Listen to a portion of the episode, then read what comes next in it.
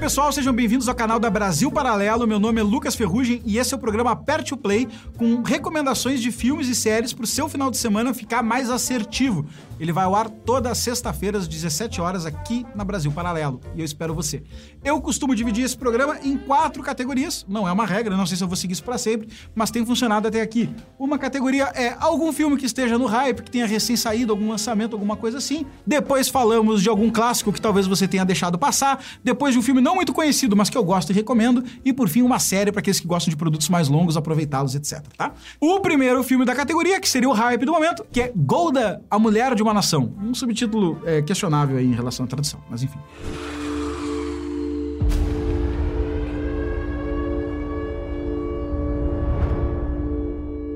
Esse filme conta a história de Golda Meir, a quarta primeira-ministra do Estado recém-formado de Israel, do período de 1969 a 1974 ela fica no poder. E isso é muito importante por quê? Porque além dela ser uma espécie de cofundadora do Estado de Israel, do ponto de vista político, burocrático, obviamente, esse período de 69 a 74 para quem não sabe, é o período da Guerra do Yom Kippur e também o período que vai ensejar e criar e gestar e parir a crise do petróleo. É o famoso ano 70. E eu acho que muita gente, a gente já meio que sabe esses termos, digamos assim, né? A gente vê no colégio ou nos jornais e tal, a guerra do Yom Kippur, crise do petróleo, Estado de Israel, a soberania do Estado de Israel, guerra com a Palestina e tal, mas é sempre muito abstrato. Eu acho que esse filme é uma excelente porta de entrada poética para vivermos essa situação. É um filme muito parecido, para quem já viu, que também é bom e recomendo, O Destino de uma Nação, com Gary Oldman, contando a história de Winston Churchill na gestão política da guerra. Por que, que eu quero dizer isso? Porque ele mostra a ministra, ele tem, ele tem os olhos da ministra como antena para a gente captar sensações daquele Estado soberano recém-constituído em 1949 de Israel no meio do Oriente Médio, cercado por adversários e precisando do apoio de países mais fortes, como Estados Unidos da América, para poder sobreviver, senão capitularia perante os adversários árabes. Então, o Estado soberano de Israel precisa desse apoio e recebe um ataque justamente no feriado de Yom Kippur, que é um feriado judaico, dos estados adversários. E ela vai pedir ajuda para Henry Kissinger, que inclusive é judeu e tem uma frase muito divertida nesse filme. Remember that I am first an American, second I am Secretary of State, and third I am a Jew. You forget that in Israel we read from right to left. Basicamente, assim, ó, o, o, o, ficou conhecido nessa época como o mentor das, da América, porque ele que definia a política de empréstimo, a política, é, a geopolítica internacional. Então, Henry Kissinger foi um cara muito importante. Alguns dizem até que ele foi mais importante que o presidente em alguns momentos da história americana, tá?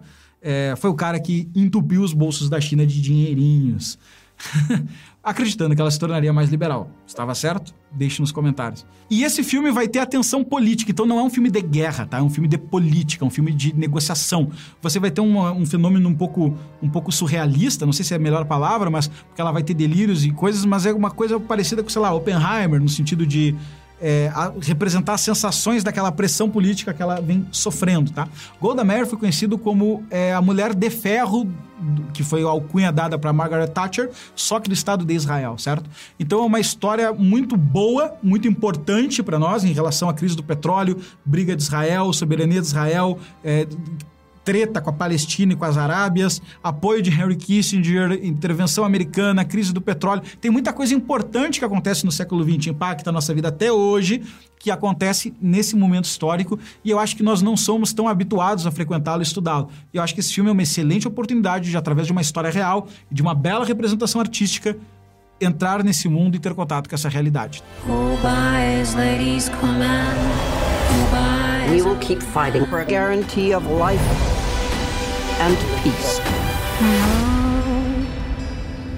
E a segunda categoria é aquela categoria que vocês já sabem que eu gosto muito, que é a categoria clássicos que talvez nós tenhamos deixado passar. Porque são filmes que a gente já ouviu falar, mas talvez não tenha visto, ou a gente já viu e talvez tenha visto há muito tempo, e hoje estamos com olhos muito mais maduros. Eu, às vezes, gosto mais de rever um filme que eu já vi do que ver um novo, tá bom?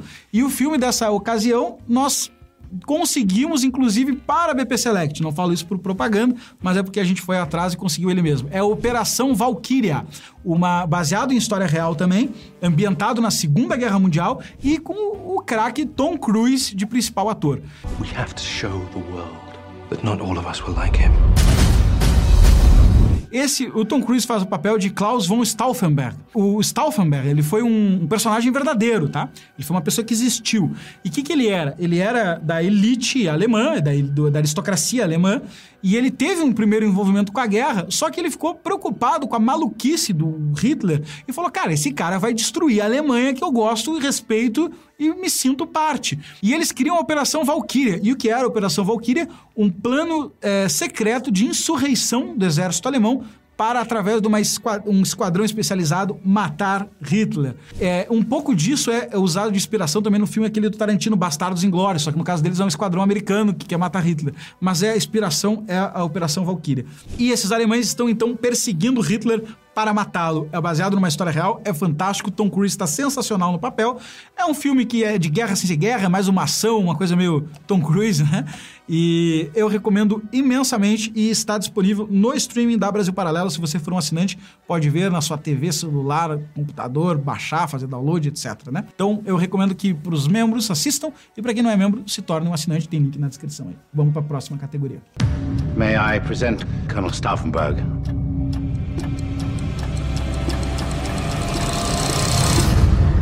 A terceira categoria é daquele filme que não é muito conhecido, mas eu assisti e gostei muito. Então eu escolhi para essa semana um filme chamado L'amour, do Michael Haneke. E que filme é esse? Esse é um filme que conta basicamente a história de um casal idoso que a esposa está com uma doença muito séria de degeneração cerebral. E alguns dilemas morais vão ser postos para esse casal idoso, né? E a gente vai ter que acompanhar aquela vida muito difícil, porque é exatamente o dilema daquela civilização. O Michael Haneke é um diretor austríaco, né? Então isso já pauta um pouco o tipo de dilema que ele vive.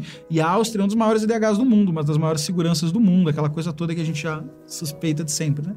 Então, o que, que ele vai retratar? Ele vai retratar uma vida que foi boa, que teve bons filhos, que foi tudo certo, que tá velha, que tá unida, que tá bem casado, só que um tem que ver o outro morrer, um tem que ver a degeneração cerebral do outro perante uma doença muito grave. É um filme muito profundo, muito triste. É, eu recomendo que você assista para se sensibilizar e para pensar sobre a vida e para fazer uma meditação sobre a morte. Eu achei muito profundo e no fim ele tem um dilema moral extremamente difícil. se você assistiu, eu quero que você deixe nos comentários o que, que você acha da solução moral que é apresentada no filme, tá bom?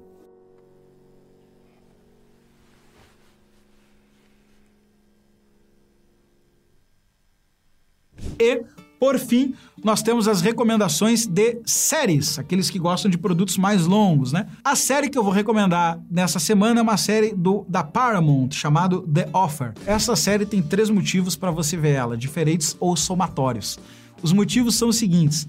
Essa série é uma história real da própria Paramount nos bastidores do Poderoso Chefão. O Poderoso Chefão é um filme produzido pela Paramount. E a Paramount resolveu fazer uma série contando os bastidores do Poderoso Chefão. Para quem não sabe, além de ser um filme fantástico, os bastidores do Poderoso Chefão são uma loucura completa, desde os extras que estão disponíveis nos DVDs, nas versões estendidas e tudo mais, até as histórias que foram circuladas na mídia, que, que pessoas que se envolveram com essa produção circularam. E a própria Paramount então decidiu encampar isso e não fazer um documentário, mas uma série ficcional contando a história. Cara, ficou sensacional. Então, Primeiro, a série é maravilhosa para qualquer um. Segundo, para quem gosta de Poderoso Chefão, é um prato cheio. Vocês vão ter oportunidades de ver representações icônicas, como a, o personagem inspirado no Frank Sinatra, o Frank Sinatra brabo por estarem falando que ele está envolvido com a máfia, a própria relação da máfia com o filme, que é uma coisa que muita gente não sabe mas está nos bastidores da produção, uma negociação com a máfia para autorizar que o filme fosse lançado. Como foi conhecer o Marlon Brando, a escolha do Coppola, a escolha do Alpatino como jovem é, ator que não era muito benquisto pela produtora, que queria um casting de, de peso, que vendesse no pôster, né? E você vai ver tudo isso sintetizado ali em The Offer, numa série muito dinâmica, muito divertida, com uma linguagem bem veloz de montagem, que eu acho que agrada a todos, certo? E é meio family friendly, embora o tema seja um pouco complexo para todas as idades, né?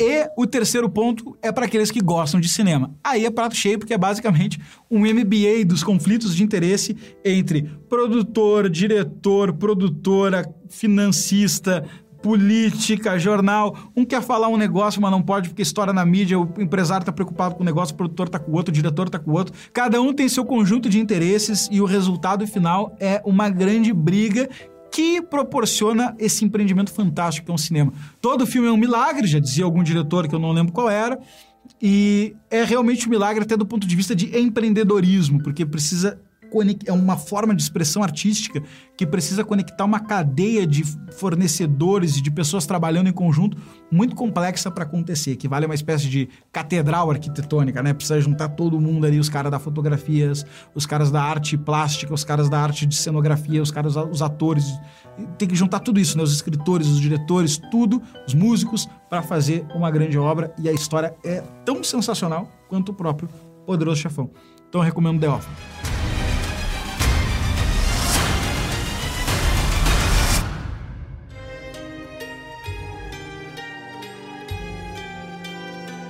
É isso, pessoal. Essas são as dicas dessa semana. Escolha a que você mais gosta, aperte o play sem medo ou aperte com medo e bote a culpa em mim. Mas o importante é que, indiferente de você gostar ou não, você curta, compartilhe e se inscreva no canal, pois só assim continuaremos errando ou acertando com a sua permissão. Tá bom? Brincadeiras à parte, escolha o filme que você gostou, aperte o play e depois deixe seu feedback nos comentários. Valeu!